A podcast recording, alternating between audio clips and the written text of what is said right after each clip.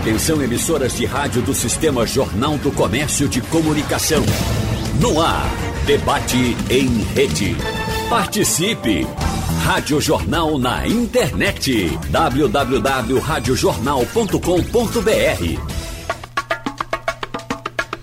Vamos começando o debate. Eu vou fazer uma pergunta aqui à doutora Mariana Iglesias, fora do assunto cabelo, já para a gente não atrapalhar o assunto depois. A senhora chegou aqui, está usando máscara, o nosso convidado Bruno Rafael também está usando máscara, já pegaram álcool, passaram álcool nas mãos.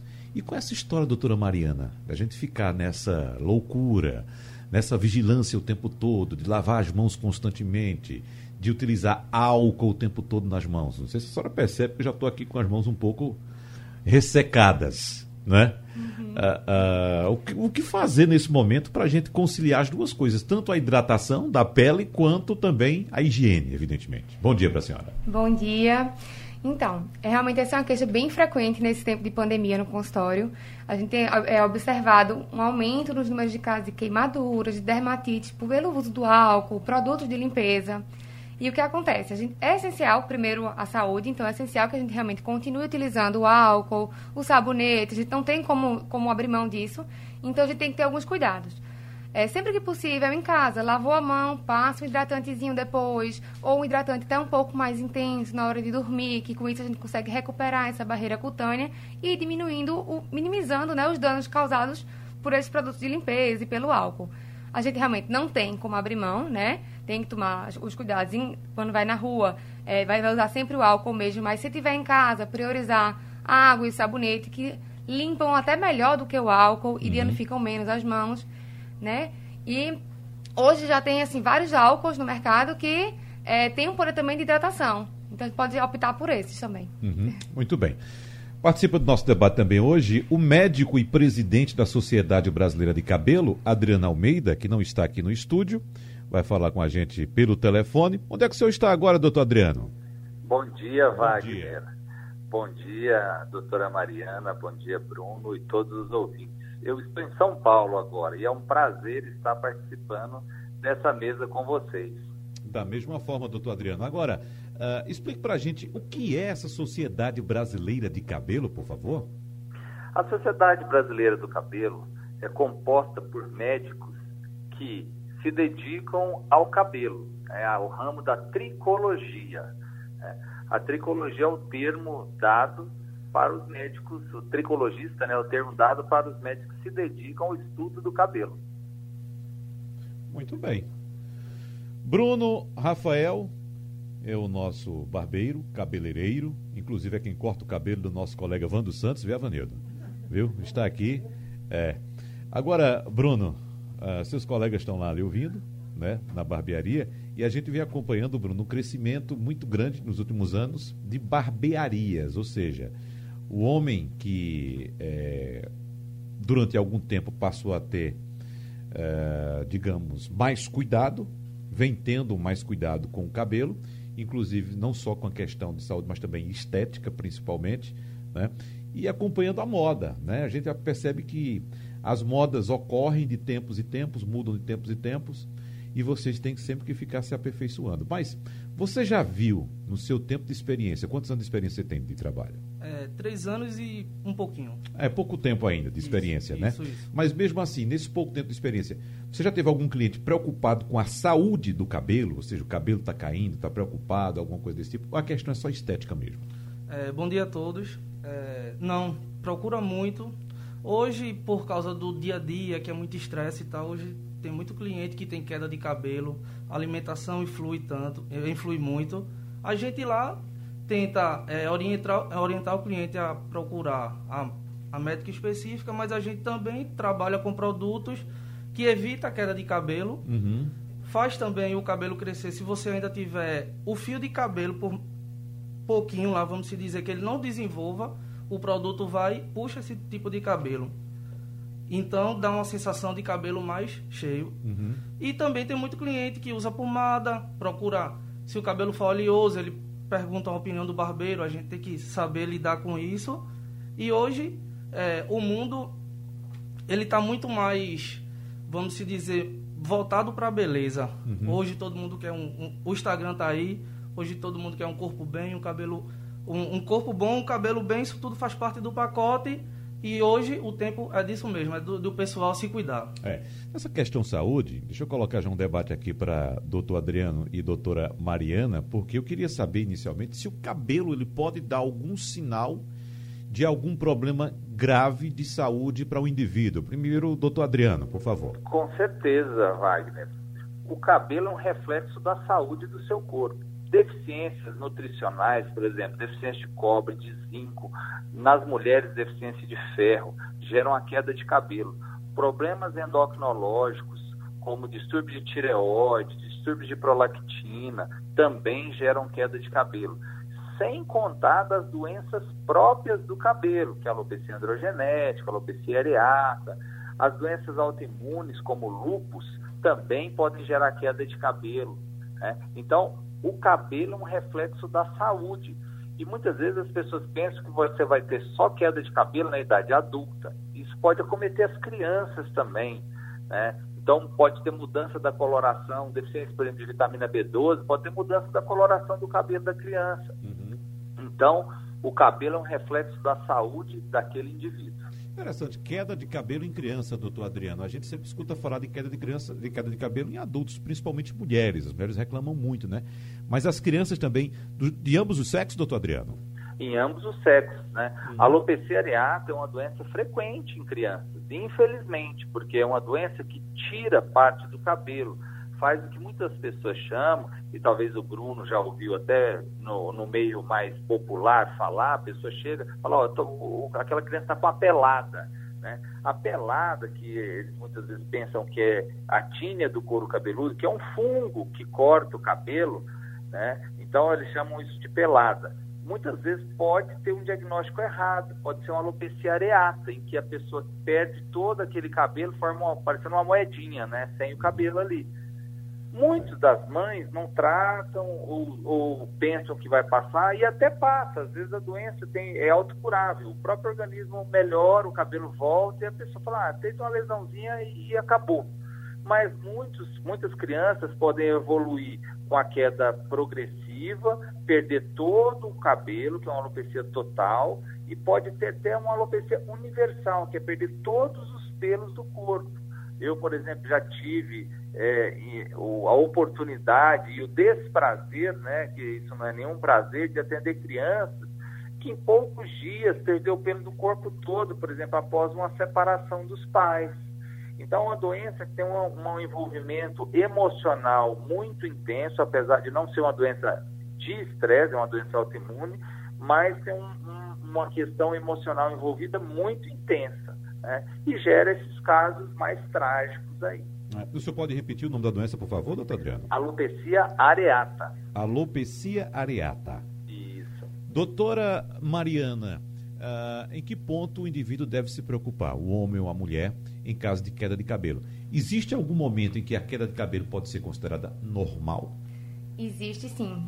É normal que a gente, o couro cabeludo da gente, que os fios perca, a gente perca em torno de 100 a 150 fios por dia variando isso de, de indivíduo para indivíduo. Quando é, a pessoa começa a perceber que essa queda está um pouco maior do que o normal, a pessoa sabe, conhece o seu padrão. Então, quando o paciente vem com uma queixa de queda de cabelo, que está caindo mais do que o normal, aí realmente é bom a gente dar uma investigada. Porque, assim, existem várias causas de, de queda de cabelo, de alopécias.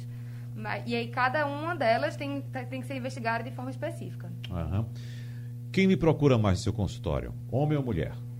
Ainda com queixa é o... de cabelo, queda é... de cabelo. Ainda é o público feminino, uhum. mas o público masculino tem chegado com uma intensidade maior também, principalmente agora pós-pandemia. Eu acho que o homem tem mais esse medo de ficar careca, né? Quando começa a perceber, o homem geralmente ele não nota a queda do cabelo, ele não vê o cabelo caindo, ele vai notando que o cabelo vai ficando mais ralinho e aí vem a, vem a, a queixa da, da calvície, né? A uhum. preocupação da careca. É, sinceramente eu pensava que o homem procurava mais exatamente por causa da, da calvície. Mas a mulher procura mais por causa da vaidade?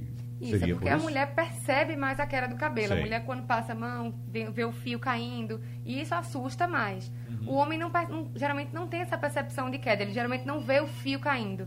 Ele já sente o cabelo, ah, o couro cabeludo ficando mais ralinho, ele já começa a ver parte do couro cabeludo que antes ele não via. E aí sim ele começa a se preocupar. Certo. Há, possibilidade também, uh, e qual a probabilidade, por exemplo, de uma mulher vir a ser calva, como por exemplo os homens vêm a ser, né? no caso, quem tem tendência de calvície, que às vezes perde o cabelo inteiro.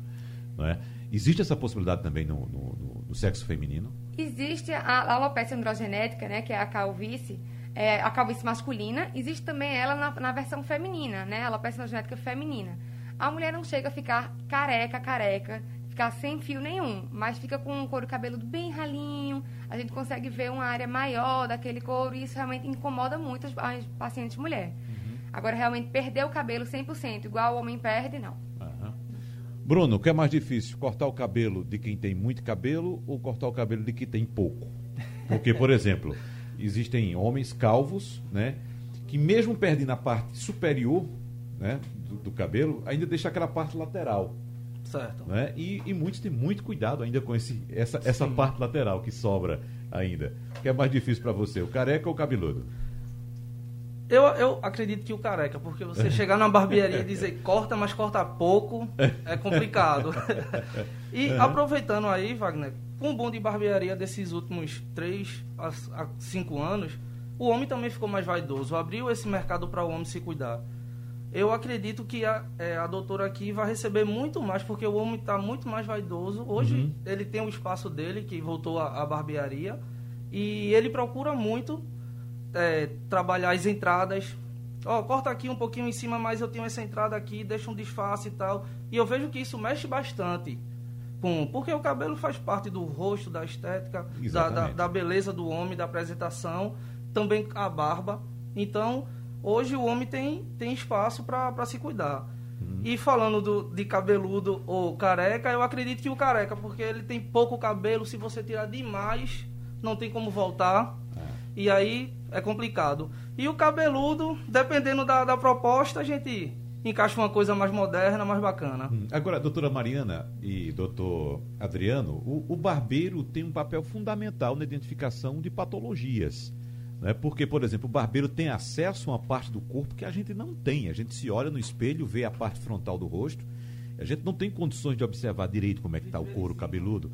E o barbeiro está ali. Então você, Bruno, em alguma situação, já, já recebeu algum cliente em que você é, teve que recomendar o cliente procurar um, um, um, um médico? Um dermatologista. Sim, sim, sim. Uhum. Esse é o papel, porque a gente vê o cabelo de cima.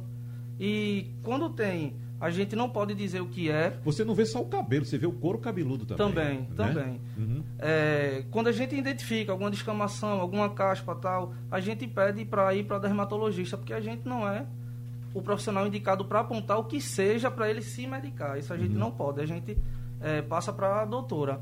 Mas a gente, o papel do barbeiro é dar esse toque também ao cliente para ele procurar, para ele se cuidar. É.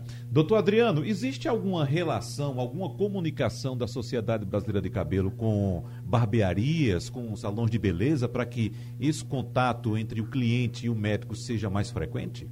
Nós deixamos aberto né, para todos eles e, e na, na, sociedade fica por estado né, para que cada profissional do cabelo possa indicar o médico da sua região.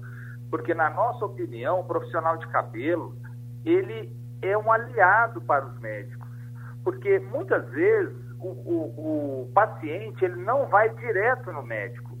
Quem dá um toque para ele é o profissional, é o cabeleireiro, é o barbeiro. Então é muito importante isso. E muitas vezes os próprios cabeleireiros eles falam para os pacientes que existem tratamentos, né? Muitos pacientes me procuram para fazer tratamento, para fazer transplante capilar, por indicação de um barbeiro. Às vezes ele fala, oh, eu estou ficando careca, não tem jeito, eu estou triste. Aí o, o barbeiro, o cabeleireiro, fala assim, poxa, eu já tenho um cliente que já fez uma cirurgia, fez um transplante, isso é possível. É, aí a pessoa fala, ah, mas será que tem corte? Será que é doloroso? E ele já atendeu uma pessoa que passou por esse procedimento. E ele pode falar, oh, hoje já não tem mais corte, ou o procedimento que o meu cliente fez não foi doloroso. Então, o próprio barbeiro indica os tratamentos, quando é necessário, o próprio barbeiro indica o médico. Né? Então, o próprio barbeiro fala assim: ó, você está com caspa, procura o dermatologista, procura o tricologista. Então, eles têm um papel fundamental para até colaborar para o diagnóstico precoce desses pacientes. Uhum. O senhor citou aí uh, o transplante capilar. E o tema cabelo é tão fascinante, envolve tanto as pessoas, que hoje, seis da manhã, doutor Adriano, eu já estava recebendo mensagens de pessoas querendo saber sobre alguma coisa de cabelo. Inclusive, eu recebi um apelo, inclusive, uh, pedindo para que a gente toque nesse assunto, transplante capilar. E eu já faço uma pergunta ao senhor e à doutora Mariana também, começando pelo senhor, que já tocou no assunto. O transplante é feito é, é, é, no couro cabeludo da própria pessoa, do próprio beneficiado, ou pode fazer-se um transplante da cabeça de um para outro, doutor Adriano? O transplante é sempre autólogo, é da mesma pessoa, seja do couro cabeludo ou seja de outra região. Então, nós geralmente tiramos o pelo da região da lateral e da região posterior e passamos para o ápice da cabeça. Por quê? Porque essa região, tanto a região temporal como occipital que eu citei, ela não sofre ação do hormônio. Ela é derivada da mesoderma, enquanto o ápice da cabeça é derivado da crista neural e sofre ação do hormônio. Então nós transferimos pelos saudáveis, que é da região de baixo, para a região que não tem cabelo. Podemos ainda transferir pelos do corpo. Isso é o último caso. Às vezes as pessoas pensam, ah, posso tirar o pelo do meu corpo inteiro e pôr na cabeça? Não. Né? Quando o paciente necessita de um complemento e não tem mais área doadora do couro cabeludo, a gente pode tirar peitos, é, cabelos, pelos né, do tórax, do peito, né, ou do dorso. Mas isso é sempre o último caso. Uhum. Né? E hoje a técnica mudou, as pessoas tinham muito medo de ter aquele corte linear, né, que ficava aquela cicatriz grande. Hoje nós fazemos com micropunches, então é muito pequenininho, tiramos fiozinho por fiozinho. Então, existe uma cicatriz? Existe, claro, é uma cirurgia. Só que essa cicatriz é micro, né? é muito pequenininha e o próprio cabelo tampa. Uhum. Agora, doutora Mariana, essa questão de transplantar pelo de outras partes do corpo para a cabeça, eu sempre tive a impressão que o pelo, por exemplo, do peito é diferente do pelo que fica na cabeça, né? O pelo do braço é diferente do pelo da cabeça. Como é que fica essa questão? É, é, existe essa diferença mesmo ou é somente uma impressão que a gente tem? Isso, existe sim essa diferença. E por isso, como o doutor Adriano falou, é a nossa última opção, né? Porque a gente sempre tenta é, transplantar de áreas similares, para que a gente não perceba tanto essa diferença. Mas caso seja necessário, a gente pode realmente usar a mão desse recurso. Uhum. Mulheres estão procurando também esse tipo de recurso, de implante capilar, de transplante, melhor dizendo? É, eu não tenho muita prática com, com transplante de mulher, não. Geralmente, os pacientes que eu tenho recebido, eu recebo pós-transplante, porque eu praticamente não faço. Uhum. Quem faz é o, é o, médico tricologista ou alguns cirurgiões plásticos. E eu recebo o pós, né? A gente cuida dos pacientes depois. E é realmente o público-alvo é são os homens. Certo. E a orientação no pós? Existe algum cuidado especial, que a gente sabe que foi um pelinho que foi implantado ali na cabeça, na hora de pentear o cabelo, de lavar o cabelo, quais são as orientações que a senhora dá? Isso, existe sim vários cuidados especiais nessa área, que é uma área que foi que não foi submetida a uma cirurgia, né? A gente tem que ter muito cuidado com a parte de limpeza, com a parte de traumas. Durante os primeiros dias, uma área fica um pouco mais sensível, não é dolorosa, tá? Mas fica mais sensível, então a gente realmente tem que ter um pouco de mais cuidado com essa região, uhum. principalmente com a questão de limpeza. Certo. Esse pelo pode ser uh, arrancado no movimento brusco, uh, passar um pente rápido, escova uh, mais grossa. pode, pode haver algum dano a esse pelo? No pós-imediato, sim. Uhum. Mas depois que, que esse pelo cicatriza, aí fica que nem o cabelo normal. Uhum. Os cuidados são iguais. Ah. Eu vou aproveitar, inclusive, para pegar uma dúvida de Bruno Rafael, aqui, que ele citou no, durante o intervalo, a respeito da hereditariedade da calvície. Né? E eu queria saber do doutor Adriano Almeida, a eh, Mariana já falou, inclusive, que a, a hereditariedade é masculina, passa de pai para filho, não é? dos dois, a mulher também, não é isso? A mãe também pode passar para o filho, não é isso? Mas existe, por exemplo, doutor Adriano, alguma diferença, por exemplo, do avô para o pai e para o filho? Que eu vi uma vez uma, uma informação de que quem passa a calvície não é o pai, é o avô. É isso mesmo, doutor Adriano? É, na verdade, isso não procede. A herança é poligênica, né? Uhum. Não dá para dizer que é dessa forma tão redondinha, né? Uhum. Então, você pode ter essa herança tanto da família paterna quanto da família materna, né? E também você pode pular gerações, né? Você pode ter avós que não são calvos com, com pais calvos e depois é, é, o próximo, os netos serem calvos também. Então, isso pode acontecer. Porque a, a, o confronto dos genes, né, para decidir se vai herdar calvície ou não, é uma coisa que não dá para se controlar. Então você até se depara, né, com um irmão que não é calvo e um outro irmão que é calvo, né? E o pior, né, às vezes eu que atendo basicamente cabelo há, há 15 anos, né, às vezes tem um irmão que não é calvo, um é calvo e a irmã é calva. Né? Então sobra para a mulher, né? poupa um homem e sobra calvície uhum. para uma mulher. Né? Isso também acontece. É, isso também é muito chato. Eu lembrei até agora uh, de uma frase, essa questão que o senhor separou do homem e da mulher, a calvície para o homem, a calvície para a mulher. Eu lembrei de uma frase que foi dita pela mãe do jornalista Ricardo Boechat, que faleceu naquele acidente aí em São Paulo, doutor Adriano. E ela dizendo logo, no velório dele, inclusive, recebendo os colegas jornalistas, e ela contando a história de quando ele nasceu, né? É, é Boechat, inclusive, era calvo. Né? Totalmente. Ela, é, né? Disse que quando ele nasceu, o médico pegou, olhou assim e disse: Ainda bem que é um menino, porque é muito feio. então, para o homem, pode ser feio, doutora Mariana, né? Pode ficar careca. A mulher não, né, doutora Mariana? É, a mulher, o cabelo tem mais apelo, né? Tem esse apelo estético importante. Tanto é que as mulheres mudam o cabelo, pintam, alisam, Agora tá voltando a era das cacheadinhas, né? Graças a Deus. Mas tem esse apelo estético muito importante. Então, para a mulher perder cabelo, é, é, mexe mais do que para o homem. É como se o homem já tivesse mais acostumado com isso. Também mexe na estética, né? Os homens estão cada vez mais vaidosos, não querem ficar carecas, mas para a mulher o apelo é um pouco maior. É. Agora, doutor Adriano, uma questão que foi levantada por Bruno aqui, inclusive, aquela questão, Bruno, você pode repetir, por favor? do, do, do arrependimento da cirurgia, do pós-cirúrgico, do, do, transplante capilar? Isso, é, doutor. Eu tenho clientes, eu acho que uns quatro ou cinco, que fez aquela antiga, aquela, aquele antigo implante de cabelo que deixa uma cicatriz enorme aqui atrás, da, acima do, do ossinho, aqui, abaixo do ossinho do, do occipital. E eles dizem, se é, eu pudesse voltar no tempo, eu não faria, porque tem que dar cortando o cabelo com, com máquina alta, uma 6, uma 8, que deixa a cicatriz mais escondida, mas eles não gostam.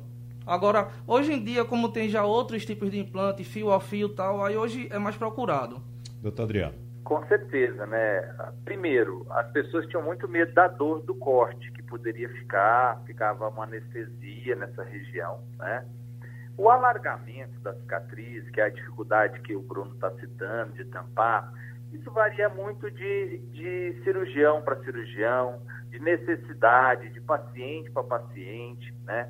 Então, nem sempre os que fizeram FUT no passado, eles tiveram alargamento de cicatriz, né? Muitos pacientes, né, não só que eu operei, porque eu também operei na técnica FUT, mas que muitos médicos operaram, tiveram cicatrizes muito comportadas, cicatrizes bem disfarçadas, né? Então, tudo isso acontece. Então, é, é muito pessoal, viu, Bruno? É de pessoas para pessoas. Claro que hoje isso não existe mais, né?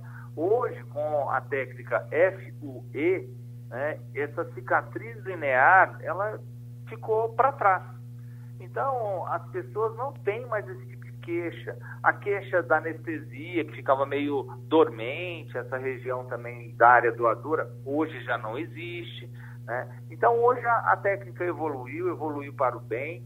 É, não existe, que o Bruno citou aí, mas o aspecto de cabelo de boneca, que ficava aqueles tufinhos. Hoje isso também, os bons cirurgiões não fazem esse tipo de cirurgia. Então, hoje, se você se depara com um paciente que fez um transplante capilar, muitas vezes até para um próprio médico é difícil dele de falar assim, ó, fez ou não fez, porque hoje fica muito, muito natural. Uhum. Tem uma pergunta aqui de Fábio, ele é morador do bairro de Candeias, aqui no, no município de Jaboatão dos Guararapes, e ele diz o seguinte, tenho calvície, tomo finasteride de 1 miligrama, e qual o risco a longo prazo? O minoxidil, a 5%, não fez nascer o cabelo na área, da, na área calva. Devo aumentar a, a quantidade desse minoxidil? Devo fazer microagulhamento? A senhora pode responder, doutora Mariana? É uma questão, uma dúvida bem frequente também, que são uhum. quanto, a, quanto aos procedimentos, né? O microagulhamento, ao uso do minoxidil, que ele é bem difundido, e o uso dessas outras medicações, como finasterida. o tratamento deve ser individualizado, né? Cada paciente vai ter uma indicação de, de tomar um ou outro medicamento e é, para avaliar se precisa de o microagulhamento, que é um procedimento que a gente usa pequenas agulhinhas na pele que fazem como se fossem alguns canaizinhos estimulam alguns folículos que são viáveis ainda, porém não não tem esse pelo terminal, que é esse pelozinho do couro do, do cabelo, do couro cabeludo. É, para saber se ele tem indicação de fazer ou não o ideal é realmente que ele seja avaliado, porque nem todo mundo vai se beneficiar. É um tratamento excelente, mas tem suas indicações. Uhum. Ele quer saber também, doutor Adriano Fábio de Candeias, quer saber se um só, esse caso dele só pode ser resolvido com um implante ou então uma prótese capilar. Não, eu não sei o grau de calvície que ele tem, mas eu sempre digo, a melhor opção é se tratar. Né? A cirurgia existe para complementar quando o tratamento não conseguiu atingir o objetivo, ou ao longo do tempo o paciente ficou calvo, mas é, a melhor opção é o tratamento clínico. E aí sim, hoje o que funciona? A combinação de tratamentos. Né? Então ele já está usando uma finasterida, ele já está usando uma, uma, loção com minoxidil, que das medicações tópicas é uma das mais eficazes. Né? O que ainda falta para ele é um controle nutricional, usar vitamina, se necessário, para manter esse cabelo saudável, né? Então, isso é muito importante. Tudo isso foi feito, o tempo passou e o cabelo ainda foi ficando mais ralo, ele está sentindo essa área desprotegida, né? Aí é momento de pensar numa cirurgia, né? Mas todas essas etapas devem ser cumpridas, né? Para depois pensar na cirurgia. É. Quando a gente fala em cabelo, a gente sempre lembra da parte superior do corpo, né? da cabeça. Mas a gente sabe que o nosso corpo é todo coberto por pelos. E a gente vem acompanhando, doutora Marina, a gente olhando para Bruno assim, Bruno já faz o biotipo do homem moderno, né? que raspa o cabelo na lateral, né? às vezes deixa a barba, muitos casos, mas também raspa os pelos do corpo inteiro. E a gente vem acompanhando essa, essa guerra uh, da cabeça para baixo que tanto homens como mulheres estão tendo ultimamente contra os pelos do corpo. Até que ponto isso pode ser prejudicial? Depilar-se o tempo inteiro, doutora Mariana.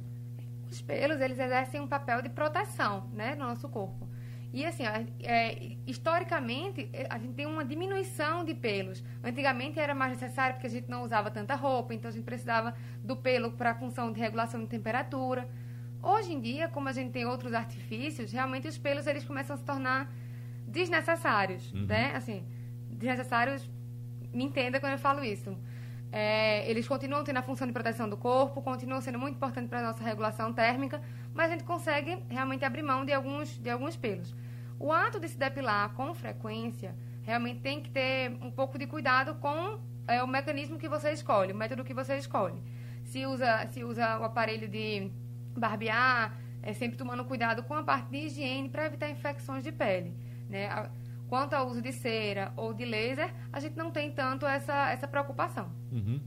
Barba, Bruno, você lá, como é que dá o, o, tratamento que você dá? Porque você sabe que a gente tem que ter um certo, certo cuidado de acordo com a pele do, do cliente também. Por Sim. exemplo, a minha pele, ela é muito, muito sensível. Eu não consigo fazer barba, por exemplo, no sentido contrário do nascimento do pelo. Não consigo. É impossível você passar a lâmina, você vai abrir os poros e, e, e vai me causar uma irritação muito grande.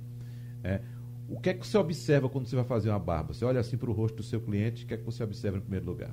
É, a gente vê, já que ele, nessa parte de baixo aqui da barba, se ele já tiver com muita... Do pescoço. Isso, do pescoço aqui, foliculite, a gente já sabe que é mais propício a inflamar a estourar quando a gente for fazer a barba. Por isso que hoje existe a barboterapia, que é com produtos com toalha quente que ajuda a abrir os poros. Todo barbear ele é uma agressão à pele, porque ele tira o fio. Então a gente tenta minimizar essa agressão o, o máximo possível para que não corte o cliente uhum. e para que não irrite a pele. Se ele for alérgico à lâmina, a gente tem outros, outros aparelhos que, que, que podem é, substituir a lâmina e não vai agredir a pele do cliente. E faz barba também com cera quente, por exemplo? Faz, mas aí o cabo tem que ser bom, é. viu? é bem doloroso. É. Doutor Adriano, é possível o, o pelo uh, simplesmente morrer uh, com o ato de depilação constante? Com certeza. Você pode perceber que as mulheres que hoje têm em torno de 70 anos, 60, 70 anos, elas não têm sobrancelhas mais. É, grande parte delas, pelo menos. Porque uhum. viveram uma época que se afinava muito a sobrancelha, tirava muitos pelos da sobrancelha. Né? Então, com o passar do tempo, esses pelos param de nascer, eles têm ciclo limitados. Né? Então, é muito importante ter certo cuidado.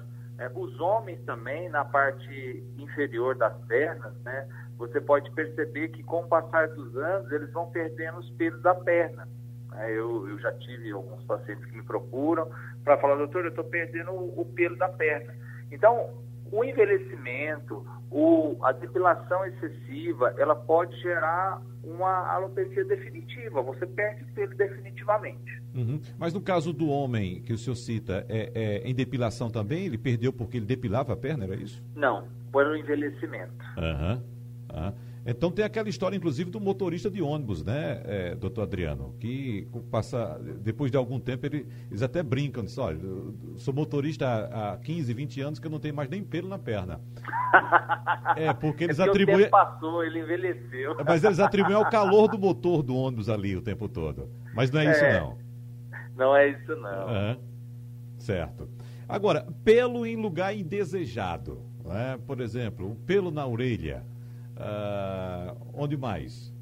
Lugar no nariz em excesso, né? O nariz começa a formar aquele tufo de pelo, né?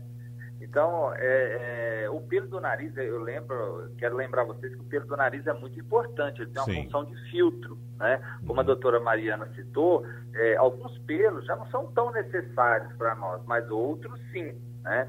Mas os pelos da orelha, com o envelhecimento dos homens, começa a ter um, um pelo indesejável. Esse pelo pode ser depilado, esse pelo pode é, é, sofrer é, ação da depilação a laser e ser extirpado, né? Lembro a todos que, assim, quem vai decidir fazer uma depilação a laser, né? Tem que pensar muito bem, porque eu às vezes me deparo com pacientes arrependidos, principalmente da barba então, eles arrependem de ter feito o, o, a depilação a laser na barba e hoje querem fazer transplante na barba. Que coisa. Então, tem que ser uma, uma, coisa bem decidida, bem pensada. A partir do momento que você não quer esse pelo mais, aí sim você pode fazer a depilação a laser, porque provavelmente esse pelo não voltará e se voltar vai ser numa quantidade bem menor. Uhum. Então a pessoa tem que estar bem decidida quando optar pela depilação a laser. Em quais situações, doutora Mariana, a senhora recomenda a depilação a laser? É, para a mulher, né, principalmente, é, que quer se livrar definitivamente dos pelos de, de, axilas, de pelos das pernas. Realmente, como o doutor Adriano falou, que tem que ser uma coisa bem planejada, que a pessoa realmente não deseje mais aquele pelo nunca mais, porque é, esse pelo pode não voltar a nascer e se voltar, vai voltar na quantidade bem pequena. Então tem que ser áreas que você realmente não deseja mais o pelo. E essa depilação é definitiva mesmo. Passou uma vez uma sessão, acaba, não, não é uma sessão. Tem? Geralmente precisa é. de mais de algumas sessões. O número de sessões vai definir de acordo com o tipo de pelo, com a área a ser tratada, né? Mas geralmente precisa de mais de uma sessão. Certo. Eu citei agora há pouco o pelinho da orelha. Pelo onde não nasce pelo. É, por exemplo, alguém que tem pelo é, na orelha ou em outra parte do corpo, nas costas, por exemplo, uhum. né, em uhum. alguma parte das costas. Aí não tem problema, pode fazer, é recomendável Isso, fazer pode, esse tipo de tratamento. Fazer, senão... Até porque é uma quantidade menor de pelo também, né? É, depende, né? A gente tem aí Tony Ramos para mostrar que tem pelo em todo canto. Mas pode sim fazer e se livrar é, desses pelos completamente. Hum, existe alguma contraindicação na depilação a laser? Primeiro, primeiro ponto é a paciente estar de pele bronzeada. Então, assim, a gente não faz nenhum tipo de laser, na verdade, em pacientes bronzeadas, pelo risco maior de queimadura. E aí a gente também vai ver se tem infecção no local, né? Se a paciente tem alguma doença que contraindica, alguma doença autoimune. Geralmente esses lasers para depilação não tem tanta contraindicação. Uhum. Mas é bom a gente avaliar caso a caso. Se tiver lesão na área ser tratada, geralmente a gente também não faz. Certo. Pelos pubianos, que também estão desaparecendo hoje, tanto em mulher quanto em homem. É uma excelente opção. Ah, a, a depilação o, o, a laser a é uma excelente opção. Uhum. Isso. Para tirar totalmente, inclusive? Isso, tirar totalmente. Tem gente que, como, como é, o paciente quiser, né? Uhum. Mas é, eles, eles realmente têm, pelo, pelo ser um pouco mais grosso, o resultado é muito bom nessas áreas. Uhum. Até com um número reduzido de, de sessões. Muito bem. Barbeiro Bruno Rafael, perguntei agora há pouco se os homens procuram barbearia para fazer depilação Qual foi a sua resposta, Bruno? Não. Não, não. não. não. Mas o homem também se depila, né, depila. o corpo inteiro, e utiliza alguns, alguns equipamentos para fazer isso, não é isso, Bruno? Sim, sim. Existem máquinas de segunda linha, que não são profissionais, que o pessoal compra muito para para depilar também, é para tirar o pelo do, do, do nariz, do ouvido, da sobrancelha. Que isso eu atribuo ao barbeiro, porque ele já está fazendo o cabelo da pessoa, ele mesmo pode passar a maquininha ali, não tem problema nenhum. Pergunta, claro, ao cliente se pode fazer isso. É, tem muito cliente que quando a gente é, descola o meio da orelha, é da, da, sobrancelha. da sobrancelha, posso tirar, posso é, passar a tesoura porque eles pensam que vai dar forma. A gente não dá forma, só tira o pelo que está passando. Sei. É. No nariz você corta só aquele excesso que fica Só, só o que passa, só o Até que sai porque, do nariz. como disse o doutor Adriano e a É um doutora filtro. Mariana, é um, É um filtro, filtro. é importante manter Sim. esse pelo, né? A gente só tira, se tiver passando muito do nariz, a gente só tira, mas nada a fundo. Uhum. Já chegou algum pedido lá estranho que você teve que recusar de algum cliente até agora? Não, Não, não, não. né? Chegou, chegou cliente querendo fazer desenho. Aí eu não, não, não A mexo. desenho? É, desenho. Fazer Certo. um, como a gente chama, freestyles, várias listas assim. Eu Sei. disse, ó, amigo, eu não faço não, porque esse tipo de trabalho ou sai bom ou sai ruim. Uhum. Então, eu não faço. Mas o outro barbeiro que trabalha lá com a gente, ele, ele faz. É. Aí ele cortou. É, interessante. Tem uma pergunta aqui para a doutora Mariana. Quem faz é Manuel. Ele diz: Fiz transplante há alguns anos e ficou muito bom. A manutenção deve ser feita com minoxidil a 5% ou 2%? O que, é que a senhora recomenda, doutora Mariana? O uso do minoxidil é um excelente é, au- auxiliar, né, aliado na- nesse, nesse pós, porque ele tem a tendência de engrossar esses pelinhos. Então, o couro cabeludo vai ficar sempre mais cheinho. Mas é bom realmente avaliar se ele tem necessidade de usar. Aham. Mas o uso do, do minoxidil é uma excelente opção. Ah, Em relação ao cabelo grande, doutora Mariana, pode causar algum problema também para a mulher que usa cabelo muito grande? O peso do cabelo pode fazer com que, com o passar do tempo, ah, a, a base, no caso, o, o couro cabeludo venha a sofrer algum dano, algum problema? Se for o, couro, o cabelo natural da pessoa, não. Porque o, o cabelo dela, o couro cabeludo está preparado para suportar aquele peso natural. Agora, quando a gente implanta, quando a gente coloca aqueles mega hair, que é aquela que é a ampliação do cabelo, né? Isso sim pode trazer danos é, ao cabelo. Porque esses, esses, é, esses aumentos de cabelo, né, esses implantes, eles são feitos, são colocados na raiz do cabelo, rente ao couro cabeludo, mas nos fios. Então, eles fazem um peso adicional. E isso pode gerar, sim, um tipo de alopecia, que é uma alopecia chamada alopecia de tração, que é a queda do cabelo por, por força mesmo, por peso.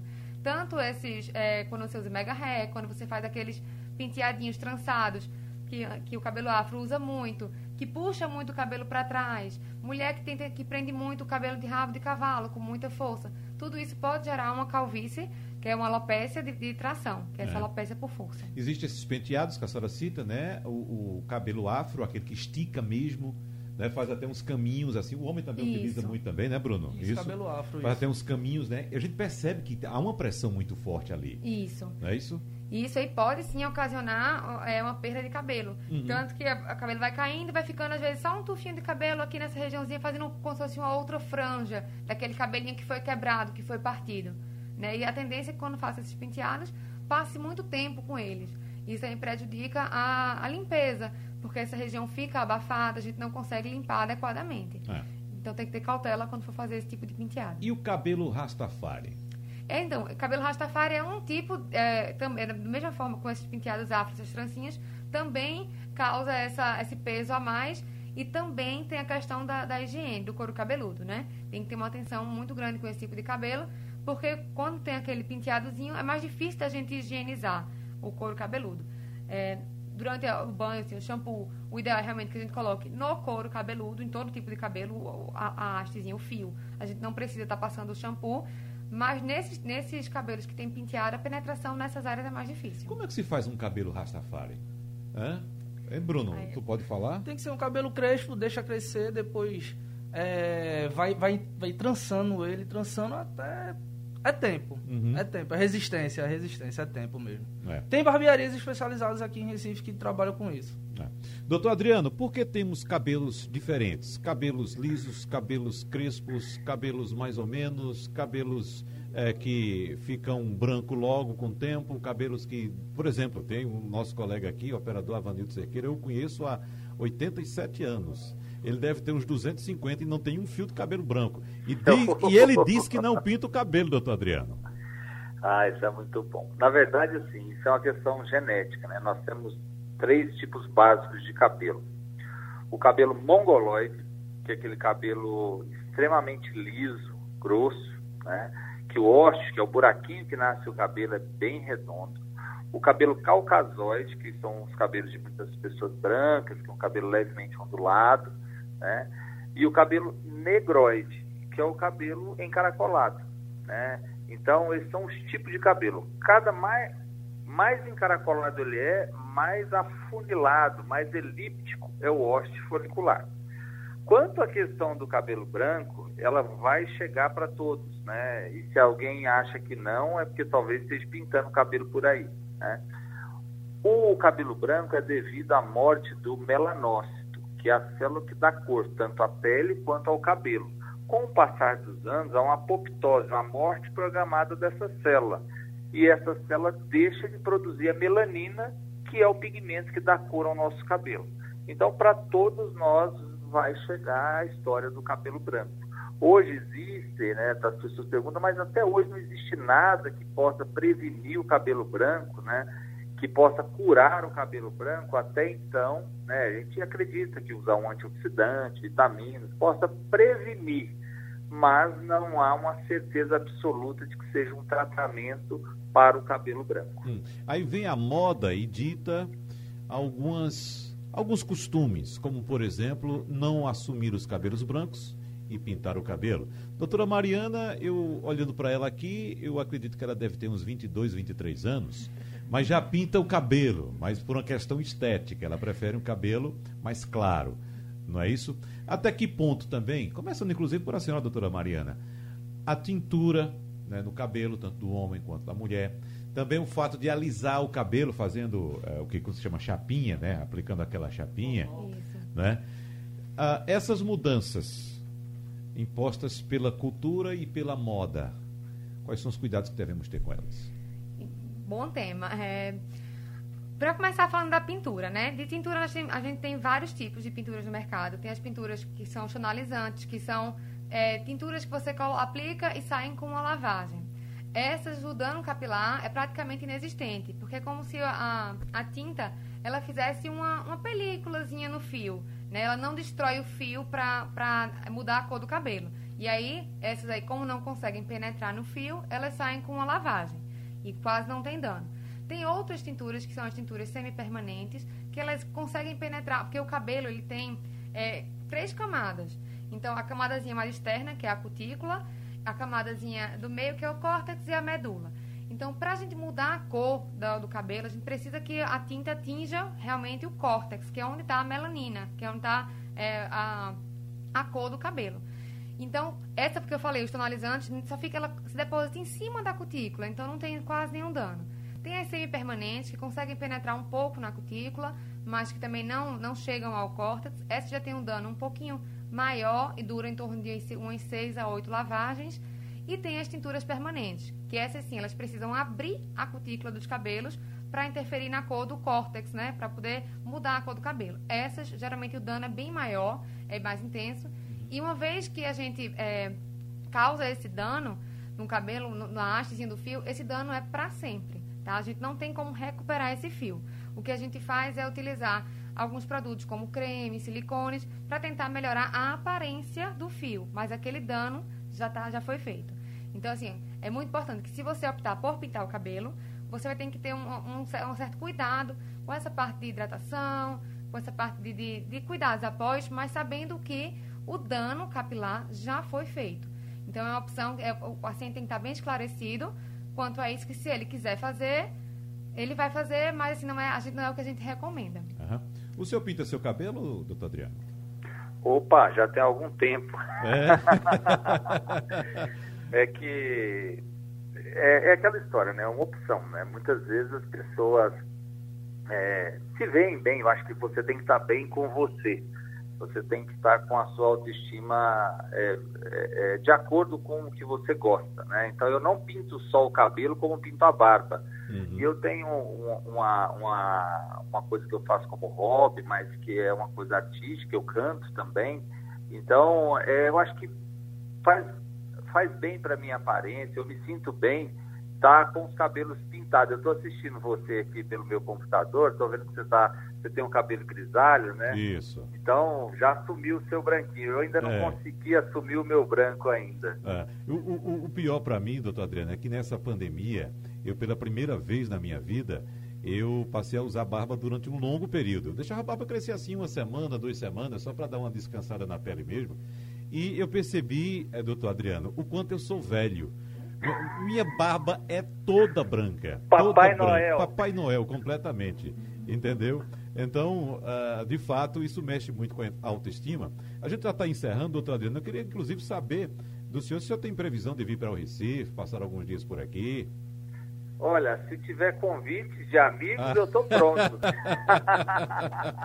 tá certo. Só para fechar com o Bruno. Bruno, você faz pintura também, de barba, inclusive? Também. Cabelo e barba a gente faz também. É. Como é que pinta a barba, Bruno? Normal. É, tinta cabelo normal, pinta, passa de uns 10, 15 minutos, a demora é, é o tempo, é. a diferença é o tempo, depois, se o cliente quiser, pinta. Eu vou pintar a minha. Bruno, Rafael, muito obrigado. Mariana Iglesias, dermatologista, um abraço para você, muito obrigado também. Doutor Adriano, vou lhe fazer o convite para vir para cá para o senhor cantar em nosso programa aqui também, viu? Um abraço. Combinado, muito obrigado, viu? Obrigado um a todos. Um abraço para todos aí, Mariana, Bruno e todos os ouvintes. Muito obrigado. Sugestão ou comentário sobre o programa que você acaba de ouvir, envie para o e-mail ouvinte@radiojornal.com.br ou para o endereço Rua do Lima 250, Santo Amaro, Recife, Pernambuco.